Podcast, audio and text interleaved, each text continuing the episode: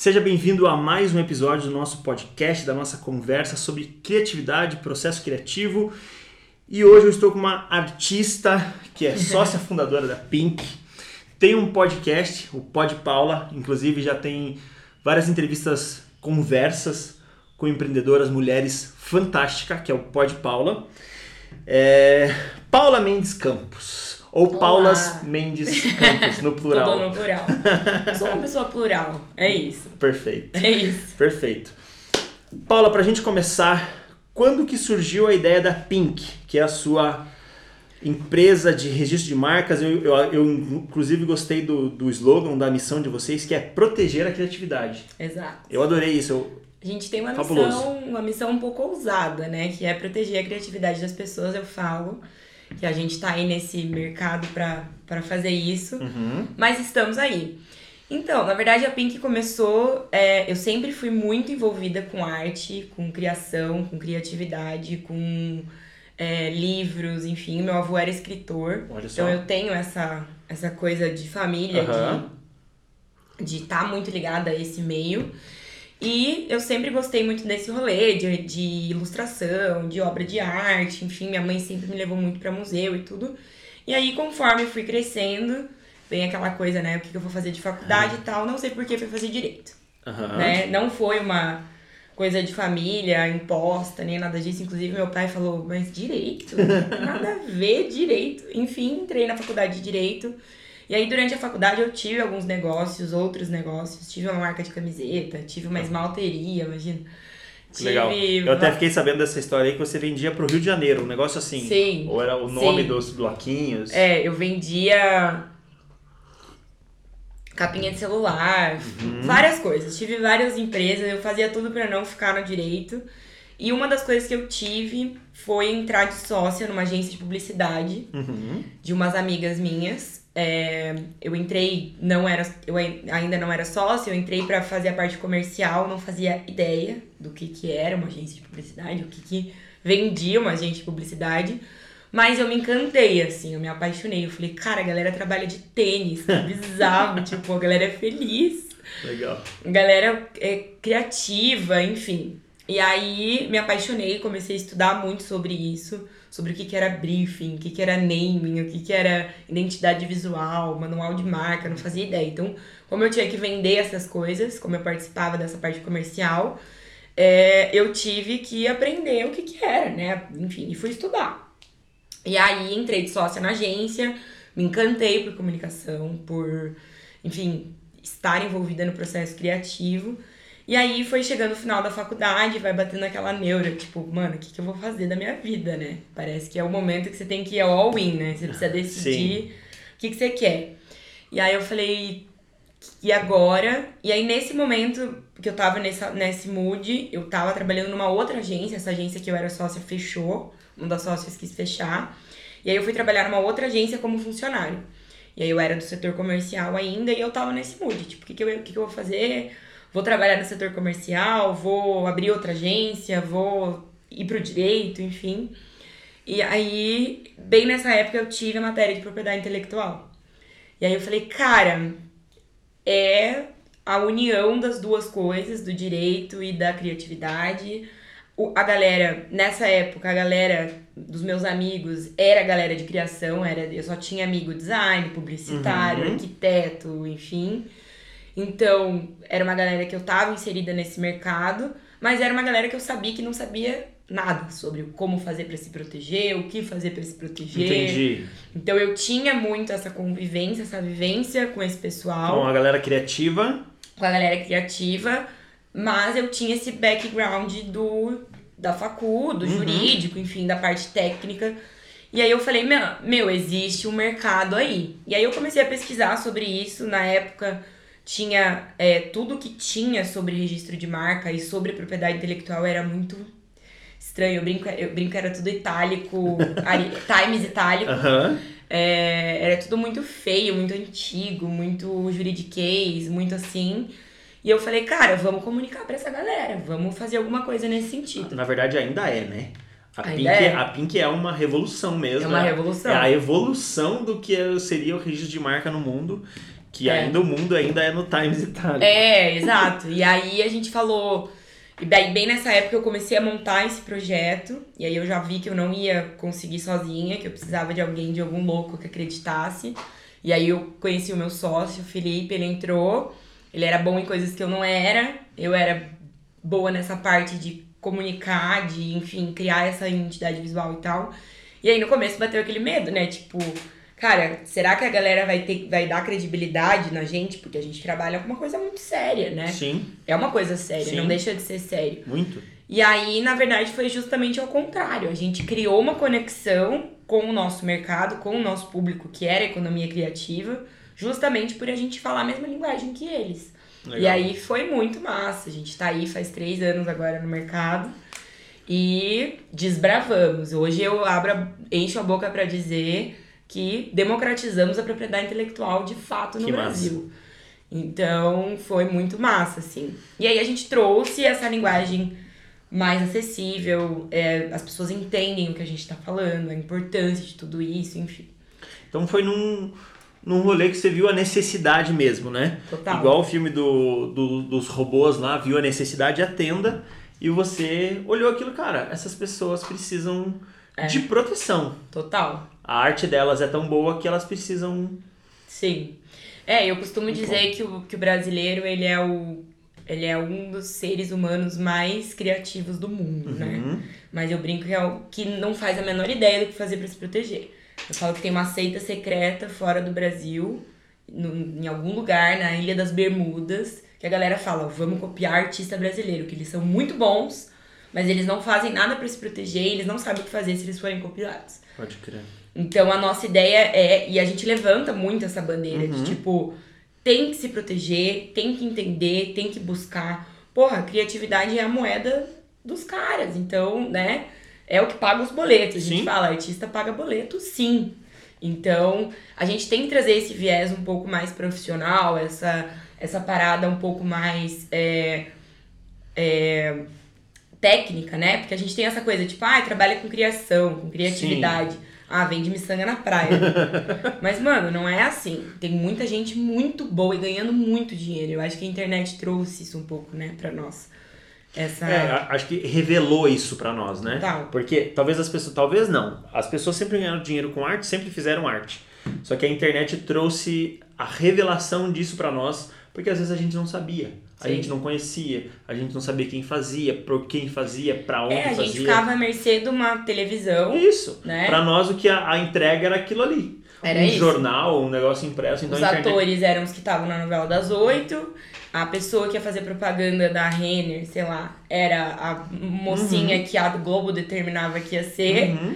Então é A isso. internet eu acho que talvez tenha sido a democratizadora Total. dessa nossa arte como um todo. Total. E hoje você não precisa ficar à mercê de uma plataforma maior. Né? A gente vê muita Uhum. gente ganhando grana pela rede social, Sim. pelo TikTok, pelo Instagram, pelo Twitter, enfim, a YouTube, galera tudo, consegue aham. fazer hoje, você cria alguma coisa aqui e amanhã tá no Japão. Isso aí. né? A gente já teve alguns casos nesse sentido de, assim, a, a, a arte, a ilustração ir para outro lado do mundo, assim. E isso é muito irado, isso é muito massa. Muito foda. E como que você via, você que veio, tua família sempre te mostrando a arte, te empurrando pro lado da arte, como que você viu a arte como pra você? Como que ela foi entregue pra você? Porque você falou, ó, ia no museu, meu pai me questionou, por que, que você vai fazer essa faculdade? É, como que era pra você? Existia esse incentivo artístico sempre ou não? Sempre. Sempre, assim. Isso eu acho que é um puta privilégio. Uhum. E eu sou uma pessoa que, se eu puder fazer o que eu puder fazer para poder incentivar as pessoas a terem é, um, um, um aspecto cultural, eu falo que o sonho da minha vida é um dia ter uma ONG, alguma coisa que incentive cultura para criança, porque eu acho Foda. que isso modifica a vida das pessoas, Transforma, né? total, Transforma. Então eu sempre fiz teatro é, a vida inteira. Eu fiz acho que quase 10 anos de teatro, sempre fiz dança. E tenho, sempre tive essa conexão, porque também tá tudo bem se você não tem, né? Uhum. Não são todas as crianças, não são todas as pessoas que têm é, esse viés mais artístico, viés mais cultural. Mas eu acho que é muito importante você ter acesso a isso, né? Com certeza. E, cara, isso foi fundamental na minha vida, em tudo, assim. Eu acho que é, o Nietzsche fala uma coisa que eu acho incrível, que é. Até caiu. até caiu. Pra mostrar que é verdade. É, é, nós temos a arte para não morrer da verdade, né?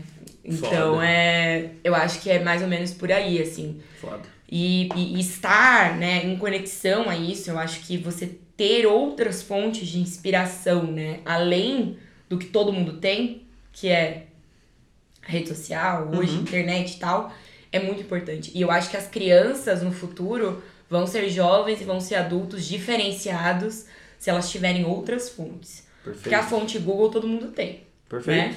Fonte Google, fonte YouTube, todo mundo tem. Agora, e outras fontes? E literatura? Você vai fazer, Perfeito. né, os teus filhos lerem outras coisas, verem outras coisas, acessarem outros conhecimentos. Então, acho que isso, nossa, transforma o profissional e talvez tenha sido isso que tenha feito eu eu não eu sempre falo isso, a gente a gente na Pink a gente não inventou a roda. Sim, A gente faz um processo perfeito. extremamente administrativo. Mas me deu a possibilidade de criar uma maneira diferente de ofertar aquele Uhum. produto. Então a inovação, a criatividade está muito ligada a isso, eu acho. Você beber de outras fontes para você conseguir criar outras visões da mesma coisa, Perfeito. né? É, uh, trazendo para um mundo talvez pior.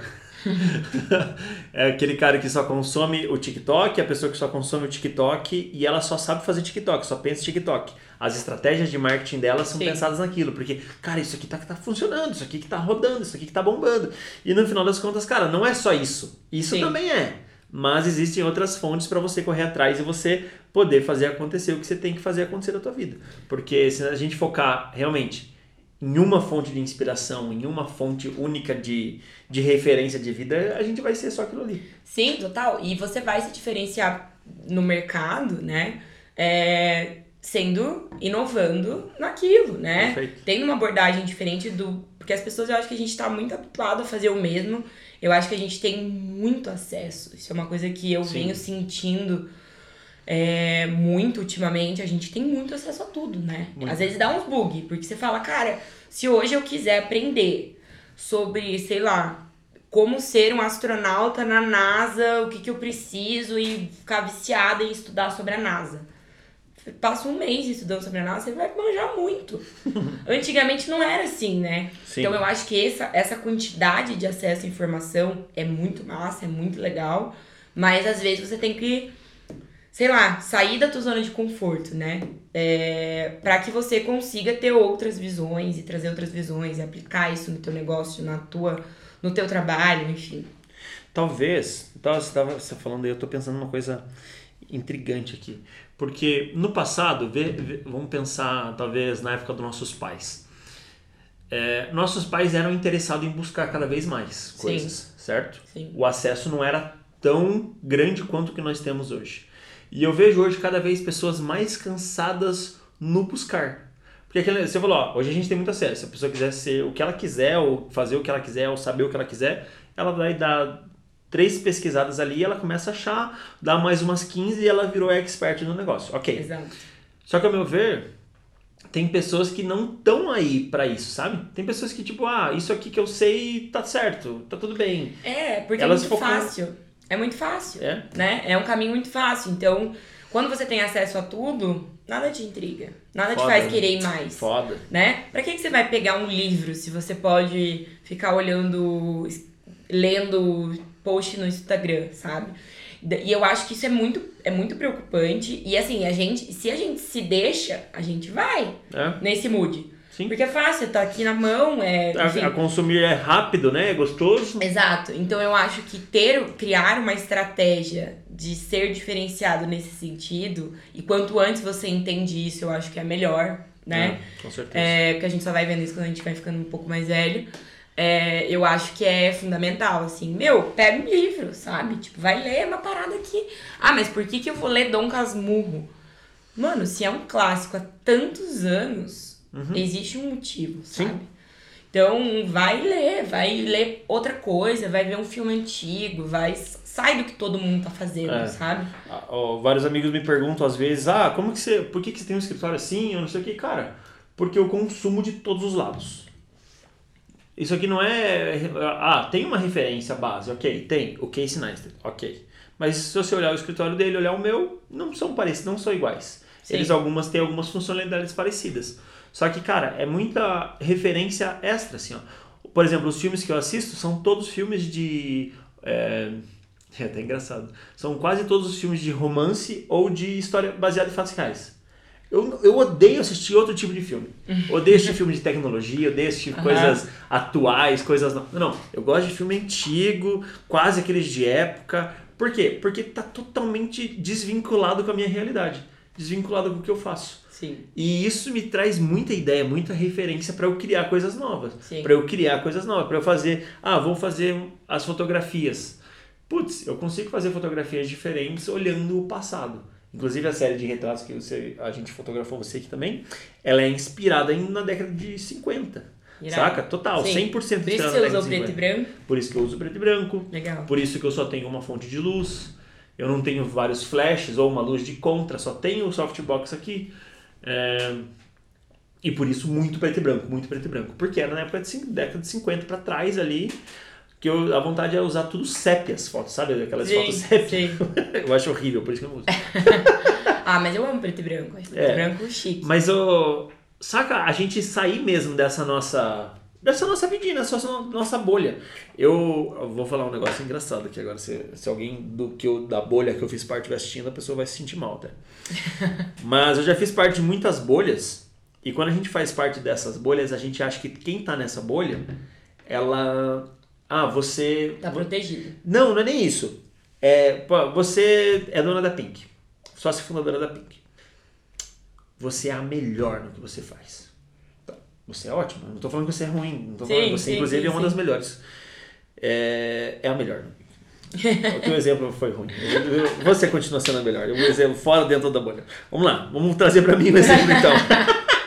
A pessoa achava que eu era o melhor fotógrafo dentro Sim. daquela bolha. Então, pra ela, a referência da vida dela era eu. Não, fotógrafo é aquele cara. Eu saí daquela bolha, eu já não pertenço mais. Então, eu, a partir do momento que eu saí, aquele cara é ruim. É um bosta. As fotos que ele faz é um lixo, porque eu não faço mais parte da bolha daquela galera. Exato. Aí entra um novo fotógrafo. Esse fotógrafo é bom.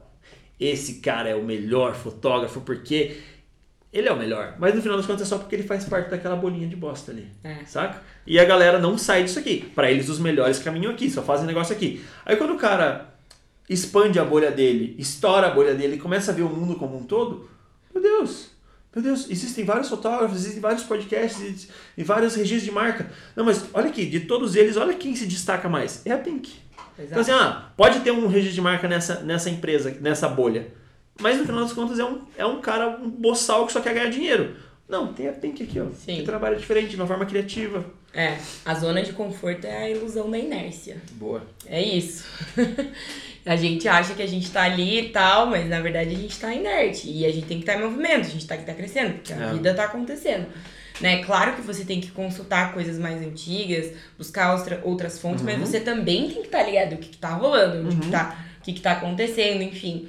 E eu acho que é o diferencial, né? O que te faz de fato ser destaque ou, enfim, ser diferente, né? É você ter outras fontes, né? Além Perfeito. da fonte, das fontes que todo mundo tem. E, cara, Perfeito. esse negócio de bolha é muito louco, porque é muito massa você ter esse contato e você ter clareza com quem você tá comunicando, quem que é- são os teus clientes, quem são, quem é teu rolê, né? Uhum. Mas é, você também tem que estar sabendo o que tá acontecendo nos outros lugares Exatamente. né? Eu, por exemplo, sei o que, que a empresa mais tradicional do Brasil fala sobre tal assunto, como é que eles abordam, qual que é o tema, que palavras eles usam, que termos eles buscam. Mesmo que eu não comunique dessa maneira, eu não concorde muitas vezes, Sim. mas... Sim, você precisa estar por dentro, né? Você Exato. precisa saber. Exato, Por mais que você vá usar ao contrário do que aquilo ali tá dizendo ou falando, ou sei lá, exato. você precisa saber. Puta, muito importante. Foda. E ainda voltando lá no, na infância, por que que você... Agora eu vou entrar num, num, num Não colapso. Mood. Por que que você não seguiu numa área artística? Artística. Ou... O que que teus pais faziam? Não sei. Os dois são veterinários. Aham. Nada a ver. E você nunca quis seguir. Porque o sonho da maioria das crianças é ser veterinário. Não, a pessoa descobre não que gosto. não quero ser médico. Aí de repente, não, não, animais, eu Não, e olha que bizarro. Eu fiz direito, minha irmã tá fazendo medicina. Uhum. E meus pais falam, meu Deus, a gente criou duas, duas meninas mega tradicional e tal. Mas então, é, isso é muito louco, né? Eu sempre, eu, todo mundo a vida inteira achou que eu ia seguir a área artística, porque eu fiz teatro muito tempo. Legal. Eu fiz peças profissionais e tal. E eu não sei, foi um erro de conduta no meio do caminho, assim, não sei muito bem o que aconteceu. E agora que eu tô um pouco mais velha e, enfim, com, com um pouco mais de clareza, de maturidade e tal, o podcast, por exemplo, é uma coisa que me reconecta com essa minha a criança. Boa. É, com essa coisa de comunicar, com essa coisa de falar com as pessoas, de ter essa liberdade. E, e, e faz muito mais sentido pra mim, assim. Mas é muito louco, porque em todos os lugares que eu estive profissionalmente ou não, é, eu sempre trouxe essa minha versão, sabe? Eu sempre fui essa minha versão de falar, de comunicar, enfim. Então eu acho que, que, que você não precisa necessariamente trabalhar com criatividade, né? Perfeito. Para ser uma pessoa criativa Perfeito. Né? Eu acredito 100% nisso. né? E tem muita gente que trabalha com criatividade, que trabalha nesse meio de Uhum. comunicação e não é uma pessoa criativa, Uhum. né? E eu acho que criatividade, ela é. Claro que tem pessoas que são mais propensas a isso, mas é muito técnica, né? É estudo, é você buscar, é você treinar, é treinável, né? Exato. Eu acho total, assim. E você tem que se instigar, né? E eu acho que eu sempre tive essa curiosidade. Eu sempre fui uma pessoa curiosa, uma criança curiosa, uma pessoa curiosa de querer mais, de querer sair da zona de conforto, de ser proativa e tal. Então eu acho que isso foi muito massa durante a minha trajetória, assim. Mas, quem sabe ainda, não vira uma atriz. não tem um canal no Netflix. Ou pode falar pro Netflix. Pode ser. Nada, nada não, É, eu, não sabemos. eu sempre brinco que a galera, eu mando às vezes o vídeo pra algumas pessoas, dizendo, nossa, tá entrevistador, né? Deu, ih, cara, você vai ver quando eu tiver na GNT. Exato, exato. É isso. É, É Legal. uma questão de tempo. o, isso, é uma questão de tempo. É só a gente, a constância aqui da nossa prioridade e a gente chega Sim. lá. É, ao meu ver, você faz arte pra cacete no que você faz. Ok, você protege a criatividade, você cuida dos artistas, cuida das- dos, dos empresários, mas ó, o que você faz mesmo é uma puta de uma arte no que você faz. Por quê? Um, que você inverteu a, a moeda no quesito aparência. Isso pra mim é fantástico. Porque você chega. Ah, registro de marca, prioridade de marca, como que é? Patri... é... Ai. Patrimônio? É, tem um outro nome que a galera não tem? Patente? Patente. Isso, Ai, não, assim. gente, não existe isso. Não é Marcas e patentear, patentes. é, não é patentear a marca, tá? É registrar a marca. Patente é uma outra coisa. Boa. boa. Patente é de produto, modelo de Mas a- utilidade. As pessoas trazem uma uma imagem de que querem ser fortes, de que são grandes, de que eu sou a minha minha identidade é preta porque É. eu sou inviolável, talvez. E você veio para uma linha 100% ao contrário que você falou: "Não, vamos fazer tudo colorido". O nome da empresa é Pink. É tudo laranja. Sabe o que significa pink? Não, eu acho que seja alguma coisa com É propriedade intelectual Nunes e Campos. Nunes é do meu sócio, Campos eu. Perfeito. E a galera não acredita. A galera fala, meu Deus, como assim? Uma vez uma menina Perfeito. mandou no Instagram. é, gente, vocês sabem que Pink é com K, né? Aí eu falei assim. Não. Falei, sério. Ai, eu fui mais, um pouco mal. Foi Foi um assim um pouquinho. Falei, ai, sério. Depois eu falei, não, eu sei, eu sei. Tipo, não, é de propósito e tal. Boa. Mas eu acho que fez, foi muito estratégico isso, sempre, essa Perfeito. comunicação, esse, essa proximidade, as letras que a gente usa, as Uhum. fontes que a gente, que a gente é, faz as coisas. é, e foi o que fez a diferença, assim. Tipo, foi o que fez a diferença. A gente criou uma marca que as pessoas gostam, sabe? A gente levanta as bandeiras e a galera fica tipo, mano, façam camiseta que a gente quer comprar. É isso, é você criar uma marca que as pessoas tenham desejo. Então, o maior exemplo, e uma coisa que eu sempre falo isso pro nosso time, é a gente manda um relatório por mês pros clientes Uhum. que é um PDF por e-mail pra dizer, olha, teu registro de marca tá nessa fase e tal, não sei o que, tá acontecendo isso. As pessoas postam no Instagram e marcam a gente. E curtem, e tipo, meu Deus, chegou esse relatório lindo. Porque tem um puta designer no relatório. Então é você, sabe, é diferente. É uma entrega diferente. Você se sente desejada? Dessa... Como marca? É. Total. Total, total. Por ser, por ser essa, o oposto disso. Porque assim, ó, sendo bem sincero, qualquer pessoa, eu, eu vou ser bem cuzão, qualquer pessoa pode registrar a marca dela, Sim, certo? Sim.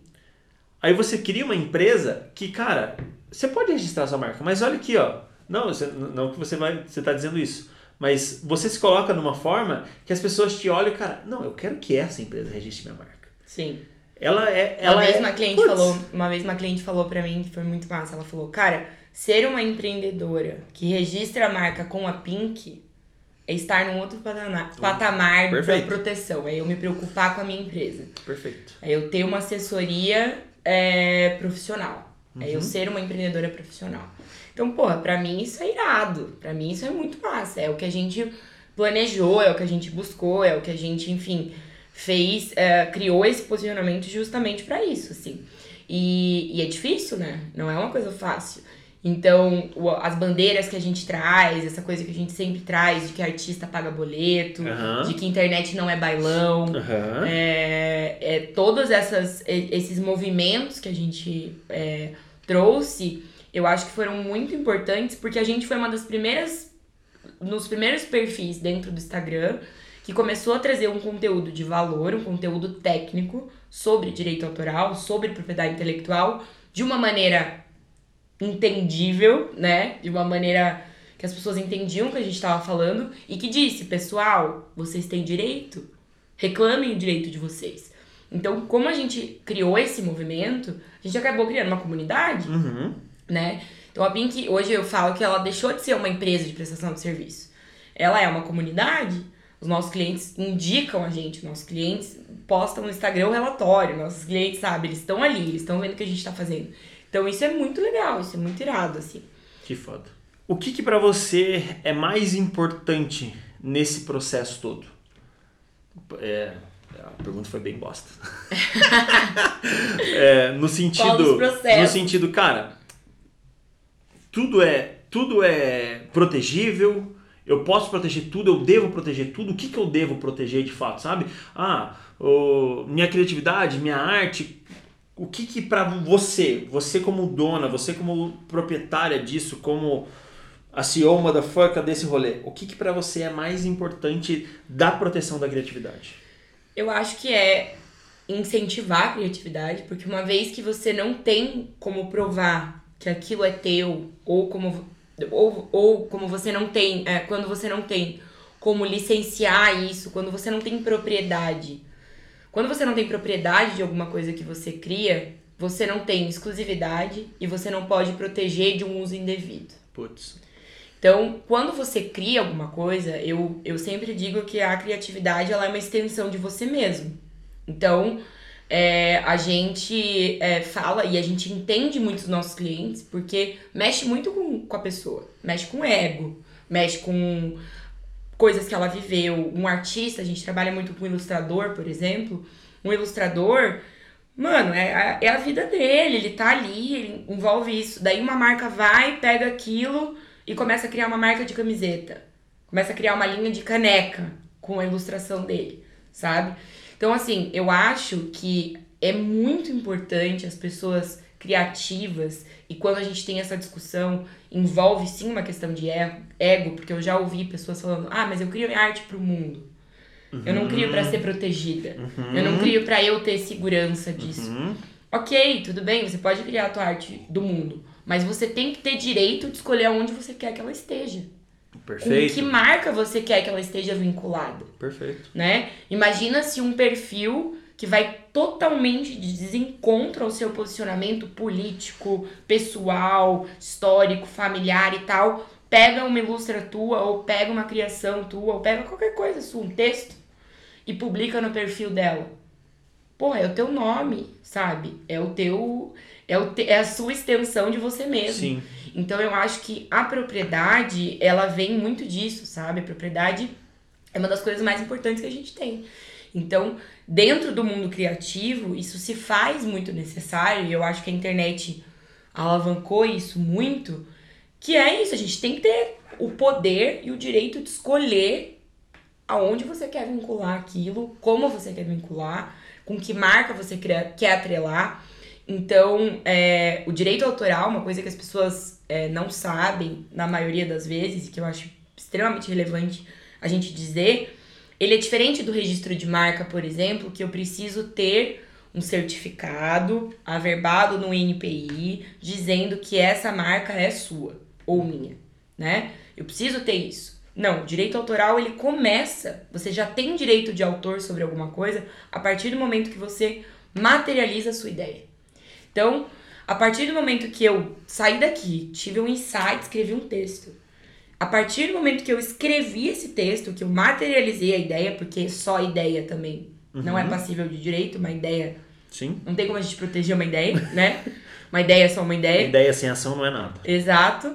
É, você já tem direito de autor sobre isso. Entendi. Então, uma coisa que eu sempre digo é: não, não, não tem como, e não, eu não posso dizer para os meus clientes que eles nunca vão ser copiados.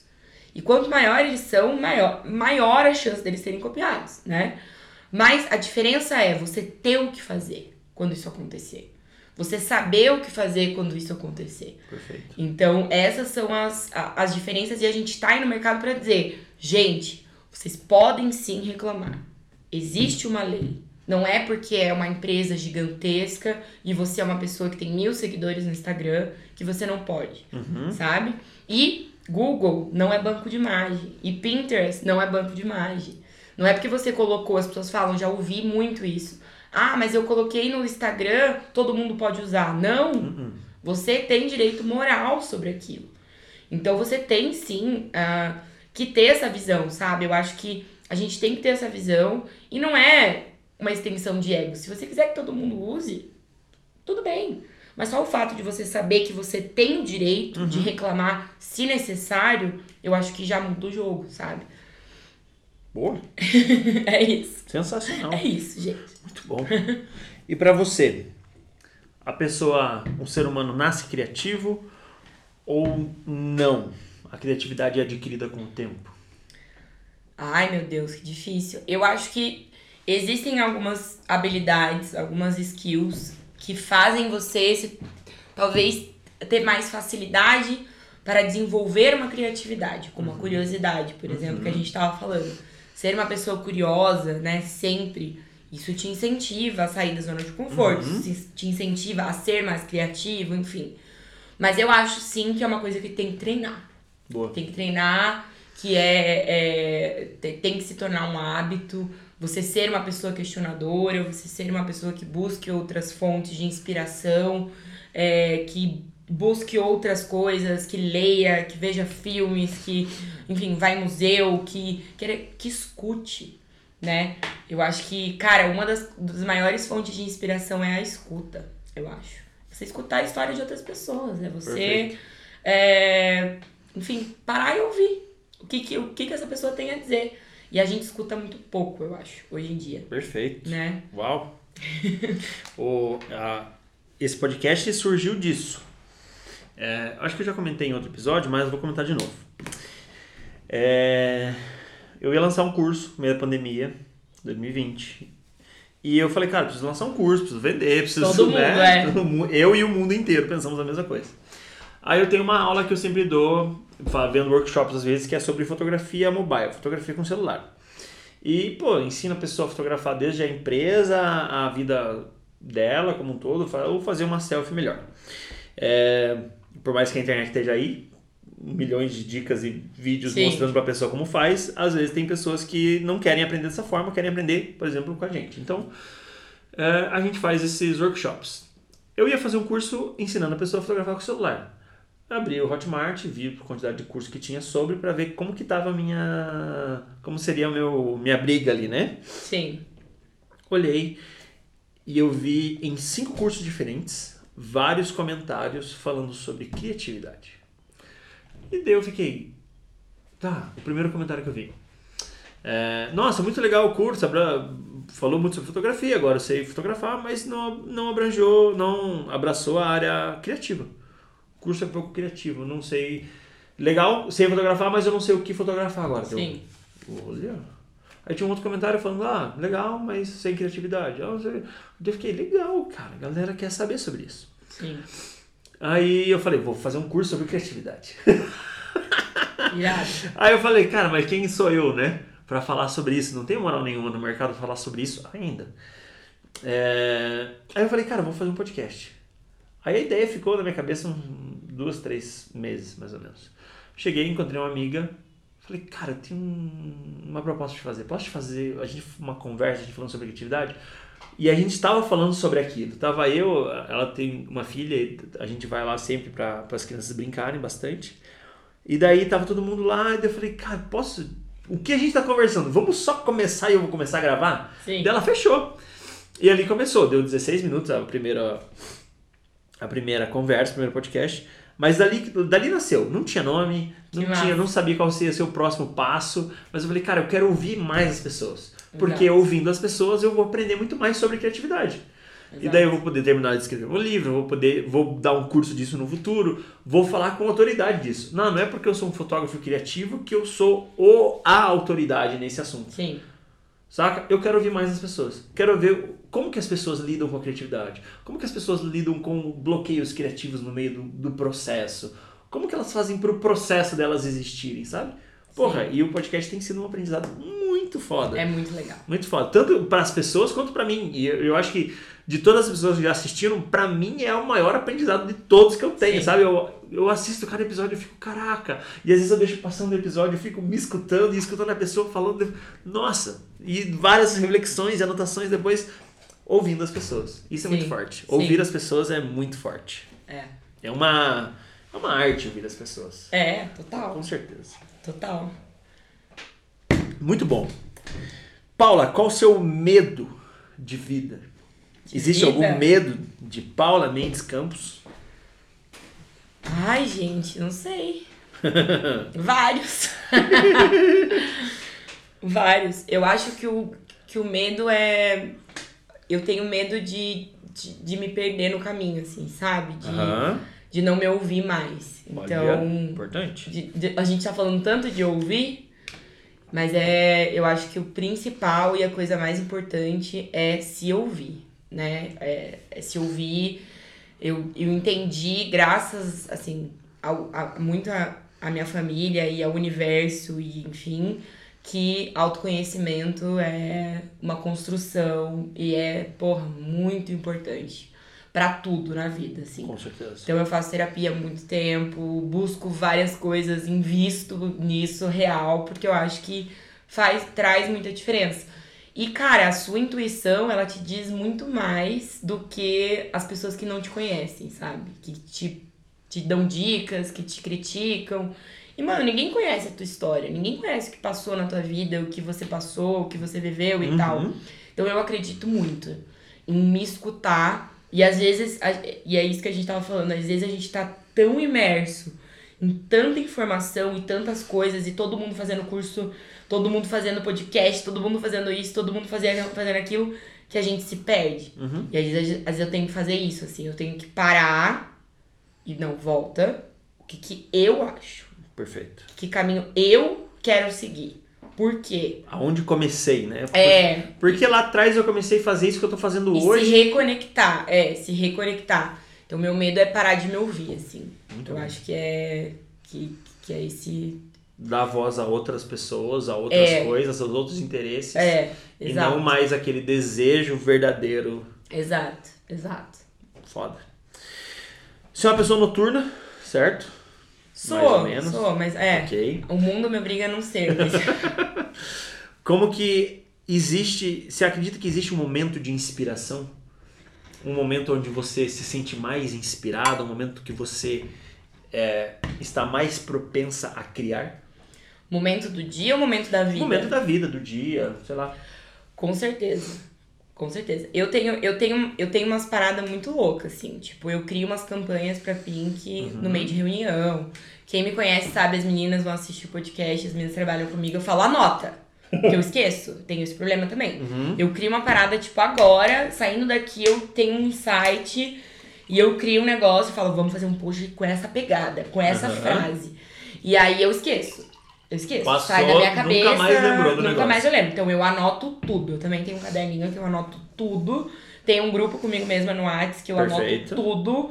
E eu tenho momentos que eu estou muito mais criativa. E você falou umas coisas que pra, sobre criatividade, né? Eu, às vezes, eu sinto que eu preciso criar alguma coisa e eu não tô, eu me respeito, assim. Legal, Sabe, boa, tipo, perfeito. Eu me respeito. Eu entendo que não é sempre que eu vou estar mega criativa, que, enfim, e eu faço arroz com feijão. Como eu que crio conteúdo, né, pra, pra, empresa, hoje pras empresas, né, eu, às vezes, tem momentos que eu crio, tipo, um mês de conteúdo numa sentada, assim, que eu tô, pá. E, e são os insights irados. Eu quero postar tudo logo, porque eu sei que a galera vai curtir, que vai ser irado, que vão ser posts que, a- que o povo vai compartilhar, que vai ser massa. Mas tem momentos que eu que dá bug, normal. E e aí nesses momentos eu me respeito, eu vou ver uma coisa bem burra, tipo, uma série que não precisa pensar, ou vou ler uma coisa diferente, ou vou viajar, ou vou sair com os amigos, ou eu me respeito, porque ninguém é produtivo todo dia, ninguém é criativo todo dia, assim. É, é impossível, né? Sim. Então eu acho que que é, é entender esse momento, mas eu tenho momentos de ápice criativo, assim. Queria ter uma constância, mas não tenho. É, são momentos específicos, e aí eu anoto, e aí eu aproveito esse momento. E aí eu Uhum. falo, me deixa. Não falem comigo que eu tô, eu tô aqui, tô, me deixa. E aí eu anoto tudo e faço tudo e tal. Mas eu acho que esse momento é foda, né? Esses, esses bloqueios criativos, assim, é uma parada sinistra. Eu demorei muito pra entender que isso acontecia e que isso era normal e que depois voltava e que tá tudo bem. Você, você trazia um, um martírio de si, assim, de. Total. Meu Deus, por que que não tá rolando? Total, total. Foda. Meu Deus, mas como que eu vou fazer esse post e tá uma bosta e tá tipo igual de todo mundo e que podia ser muito mais legal, muito mais criativo, porque você sabe que você é criativo, você sabe que você Sim. consegue mais. Mas cara, às vezes você tem que fazer um arroz com feijão e pronto pra ter a constância. Você precisa fazer o que todo mundo faz e tá tudo bem. Você vai ter momentos criativos, enfim, né? O que não dá é a gente se paralisar nisso, né? É, o que não- não dá pra gente usar isso como referência da nossa vida. Ah, meu Deus, não sou mais criativo, eu não vou mais fazer e, e desistir nesses momentos. Exato. É, eu tava escrevendo sobre isso ontem. E eu acredito num negócio assim, ó. É, você falou uma frase de um podcast que você gravou. Como que é o nome daquela tua segunda convidada? Gabi, Como que é que ela falou? A Gabi. Ah, é, você, você a chegou. maior inspiração é o prazo. É, nesses momentos que a gente trava, que a gente não sabe pra onde ir, eu sempre tenho um texto que eu não terminei. Sim, Eu sempre tenho, tipo, alguma coisa que eu não, não cheguei ao final, para que eu possa, ou uma lista do que fazer, para que eu possa partir dali, sabe? sim. Que nem eu sempre deixo, ah, eu terminei de escrever e eu nunca termino 100% do meu pensamento. Eu chego a um ponto do meu pensamento que eu falo, cara, isso aqui eu não vou, não vou escrever mais esse ponto. É uma, é um, sei lá o que é, uma autossabotagem às vezes. Mas quando eu sento para escrever e eu leio o final, eu sei continuar.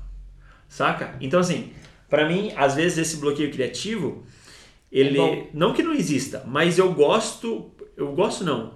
Eu, eu faço eu faço sempre deixo preparado o terreno para que quando esse momento acontecer, eu saiba para onde eu partir, sabe? Sim. Então assim, ah, puta, não sei criar, não sei escrever, deu branco. E eu vou te falar, por exemplo, brincar de massinha com as crianças ou brincar de Lego, às vezes me dá branco, eu não sei o que fazer.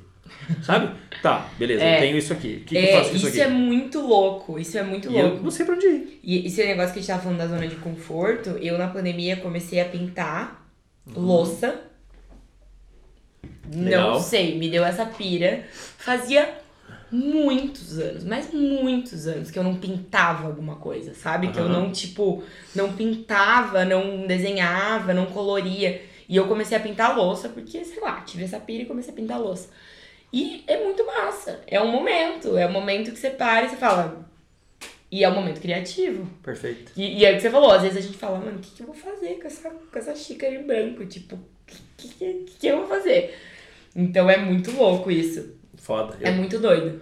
Tem uma amiga que é, ela fala que o momento é, de maior criatividade dela é o momento onde ela tá tendo o, o momento de lazer dela. Então, a- onde ela usa a maior criatividade é no lazer. Para que, a partir dali, ela possa executar a criatividade dela ou estar Profissionalmente. no profissional que não tem nada a ver com arte. Sim. Saca? Então, ela é pintora e ela faz isso, cara, como um hobby, como uma dedicação ali, um dom, um talento e um treino que ela tem, tem Constante. feito, constante. Mas ela não trabalha com isso.